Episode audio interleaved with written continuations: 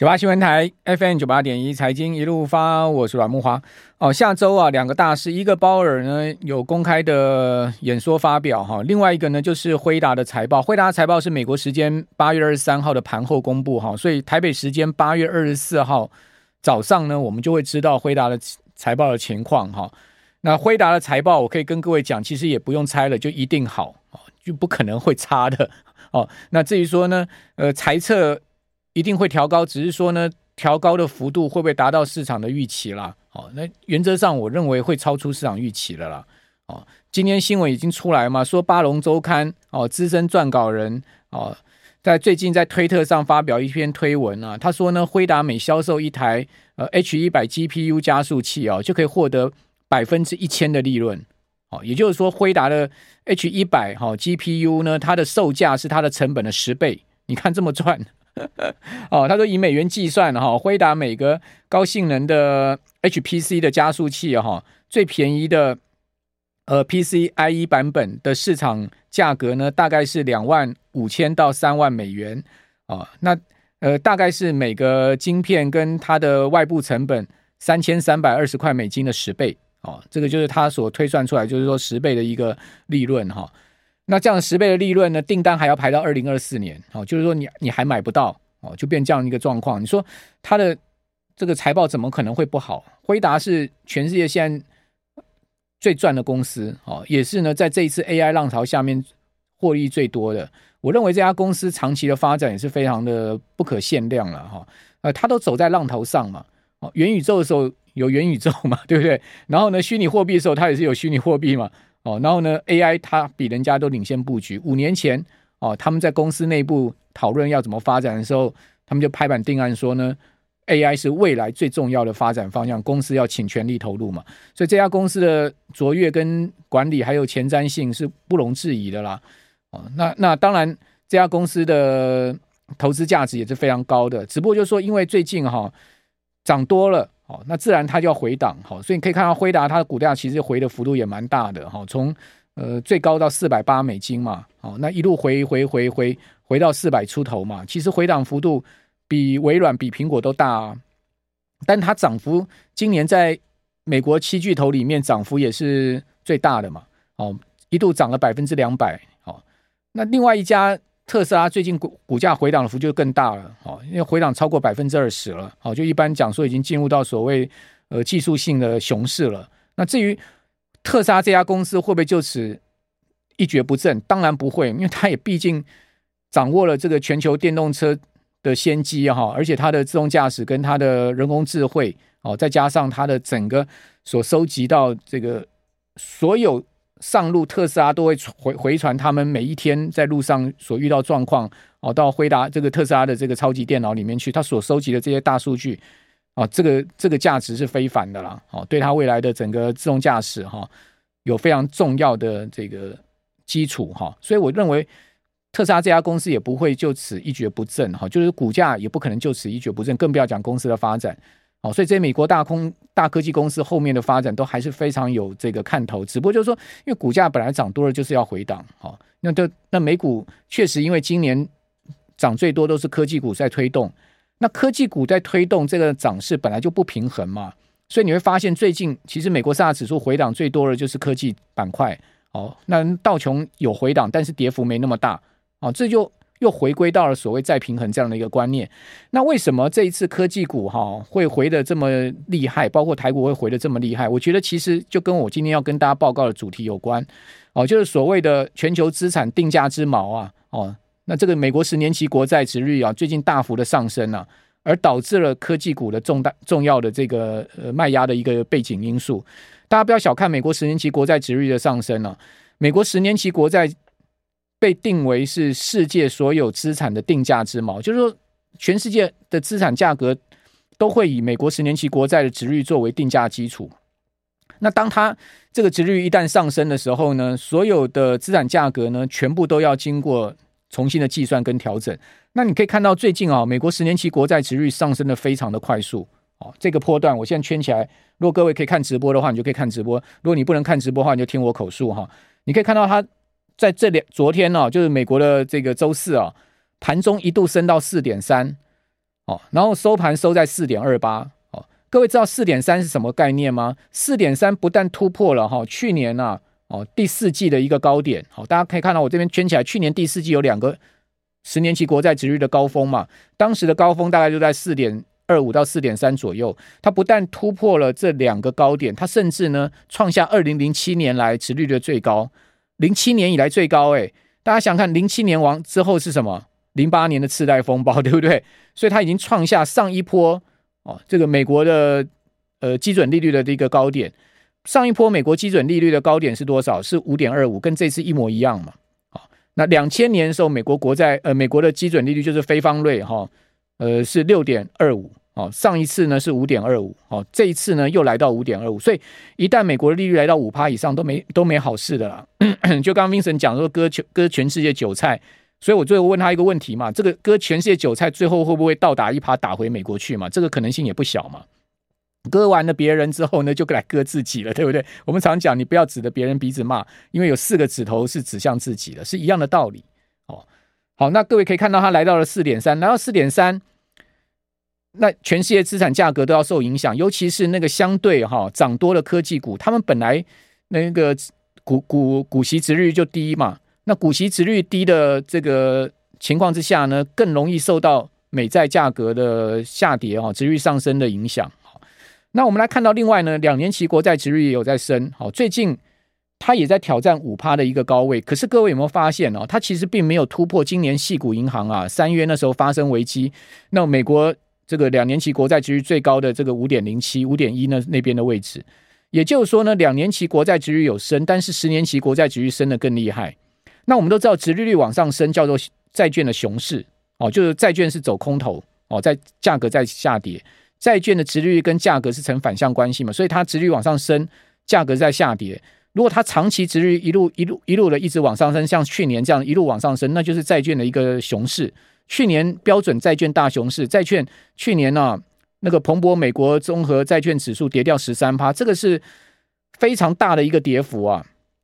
哦，你说过去这个全年债券指数有没有跌过？有，每一年有跌过，也顶多跌个两趴一趴的哦。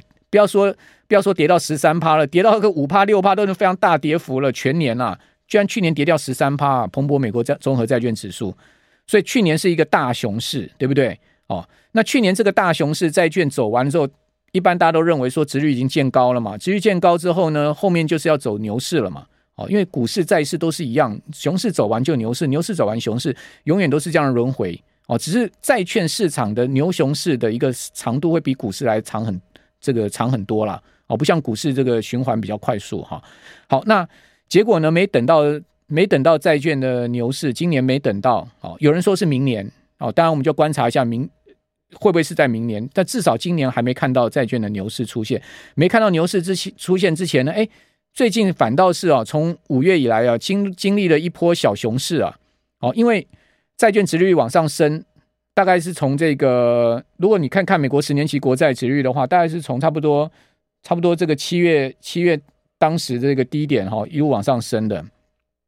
从三点三点差不多三点七左右，三点八左右，哦，尤其是这个八月这一个呃七月第四第七月的第第四周到八月现在这个时间哦，八月中这个时间这一波升的非常厉害，从大概三点呃三点七一路升到这个四点三哦，那如果看更低的话，大概就在五月哦，五月当时呢，美国十年期国债殖是三点四，所以从三点四升到四点三这一波段也升了快一个。百分点啊，一百个基点也升的非常多了哈，所以呢，两波段，一个波段从这个五月到这个呃七月，然后另外一个波段呢，从七月到七月底到八月，两两波空头嘛。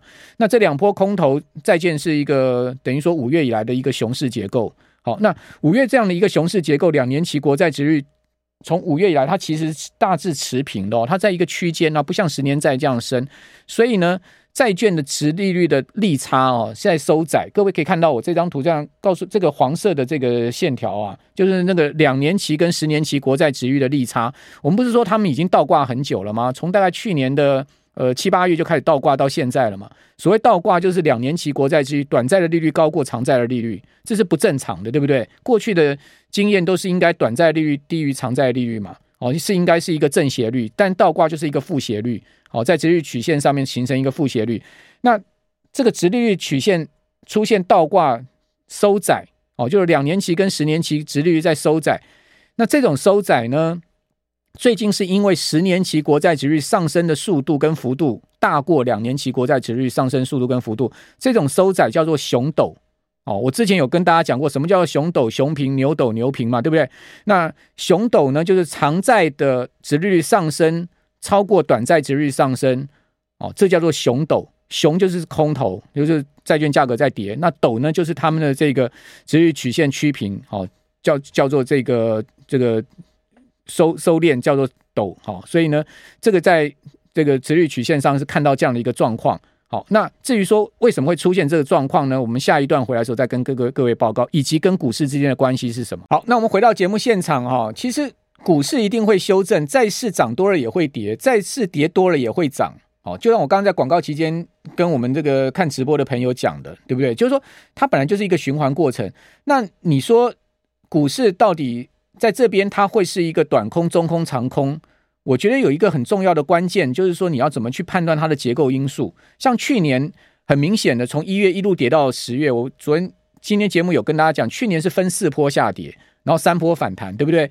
你看到每一波下跌的时间跟幅度都超过反弹的时间跟幅度，那第二波下跌的时间又超过第二波，呃，这个第二波反弹的幅度跟速度的时候，你现在确认那就是空头了啦。那现在。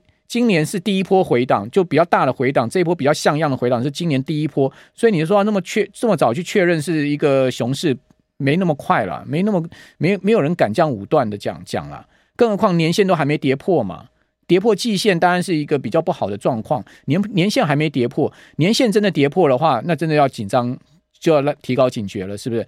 那那如果说第一波反弹的。第一波下跌之后呢，出现了我刚刚讲 A、B、C 三波，一般空头修正会这样。那如果它第二波反弹上去，B 波哦，B 波反弹上去，你可以看一下反弹的幅度跟这个呃时间哦，也就是说它的反弹的强度如何？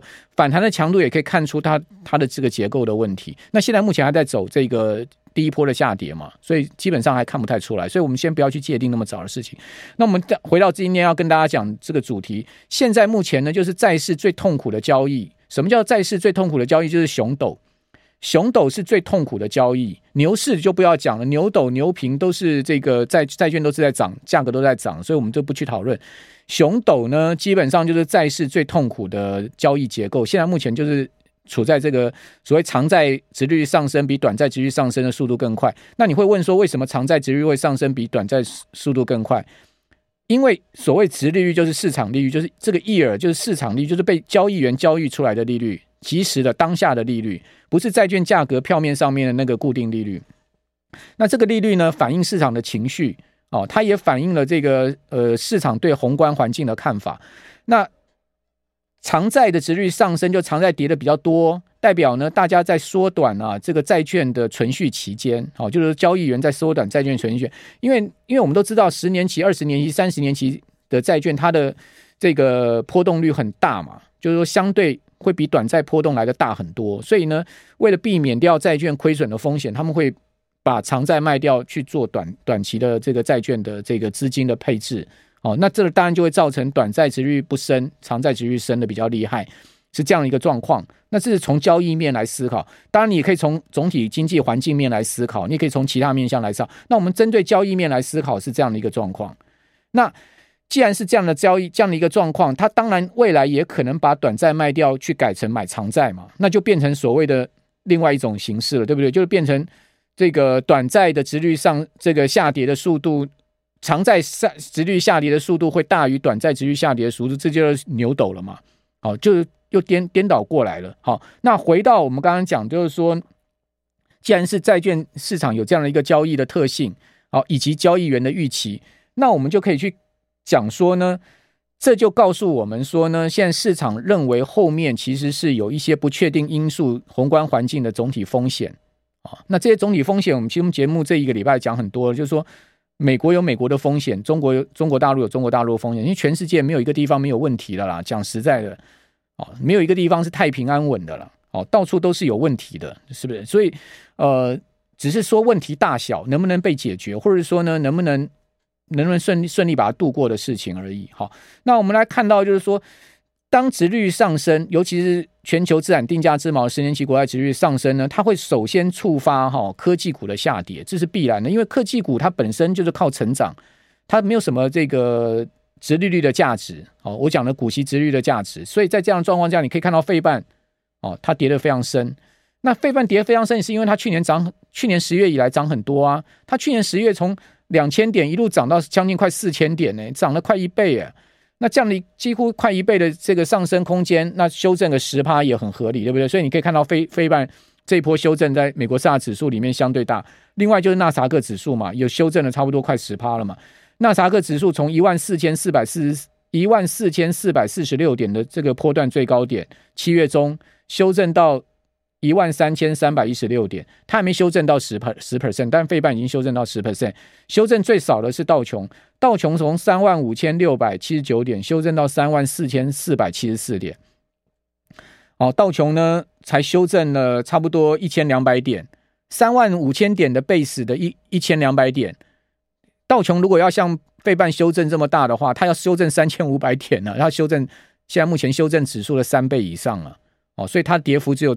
这个费半指的三分之一嘛，那你就一这样一比就很清楚了。就是说，为什么道琼会相对抗跌？因为它也不像这些科技股涨这么多，是不是？所以说这个市场就会趋于平衡。好，那除了这样的以外呢，这个美国现在目前持续拉高利率哈，以及未来可能再继续拉高利率，其实对全世界资产价格也会产生很大影响。比如说，我现在给各位看的，就是说日元最近狂贬，日元贬到一四六。那日元贬值呢，最主要也是因为美日利差拉大的关系。这两条线，一个是呢，大家看到是日这个呃美元跟日元的 reverse 好，就颠倒过来的一个走势哈。另外一个呢，就是美元美日的十年期国债殖利率的利差，你可以看到这个利差啊，哦持续扩大，就是说蓝色线利差在往上升。那美美呃日元的走势呢，日元如果正正常的这个 K 线图，它应该是往。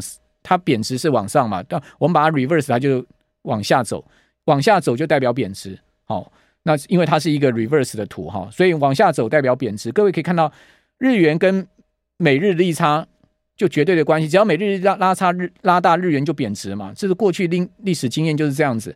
那另外呢，你再对照哈，美国十年期国债值率跟中国大陆的十年期国债值率的利差。好，你可以看到呢，它跟人民币的汇价、离岸价格也是绝对的关系。也就是说呢，这个柱状图呢往下利差越大，人民币就越贬嘛。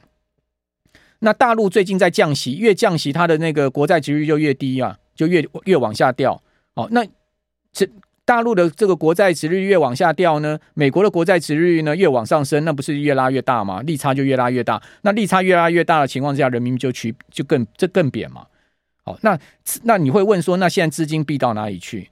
第一个呢，黄金相对还比较抗跌，好，跟股市比起来，你看黄金最近有修正破一千九，但是基本上金价是一个比较温和的修正，它并不是一个剧烈的修正，好，它没有出现暴跌，好，所以资金一部分可能还 parking 在黄金贵金属上面。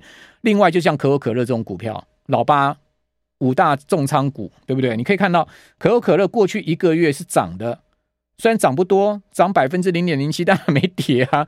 过去一个月，全球股市都跌翻呢、啊。哦，美国科技股连苹果，呃，苹果跟这个微软都跌了十趴以上啊。可是可口可乐还小涨哎、欸，对不对？还涨了零点零四美元一股啊。